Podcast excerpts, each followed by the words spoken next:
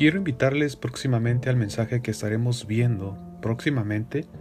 Es sobre un asunto muy, muy, muy fuerte y la verdad, eh, ¿qué les podría decir?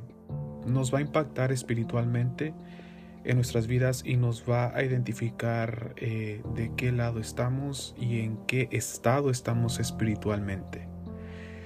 En las escrituras nos habla claramente sobre la venida del Mesías desde los tiempos de Enoch hasta los tiempos de Juan el Bautista, incluyendo en estos tiempos de su regreso. Así como el principio de la humanidad aún rechazaba a Dios, siendo que audiblemente tenía a sus mensajeros que él le hablaba para que obedecieran sobre el mensaje de Dios, como lo hizo con Noé, como lo hizo con Enoch y otras personas. También el Señor Jesucristo no fue aceptado por su mismo pueblo escogido, siendo que siempre se esperaba su venida.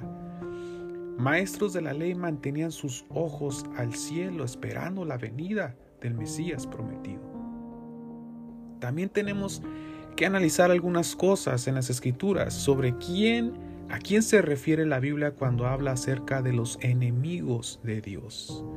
Porque probablemente no sea específicamente, sí lo es, pero no es específicamente hablando sobre las personas quienes llamamos nosotros mundanos o pecadores, sino puede estar hablando acerca de las mismas personas en su mismo pueblo.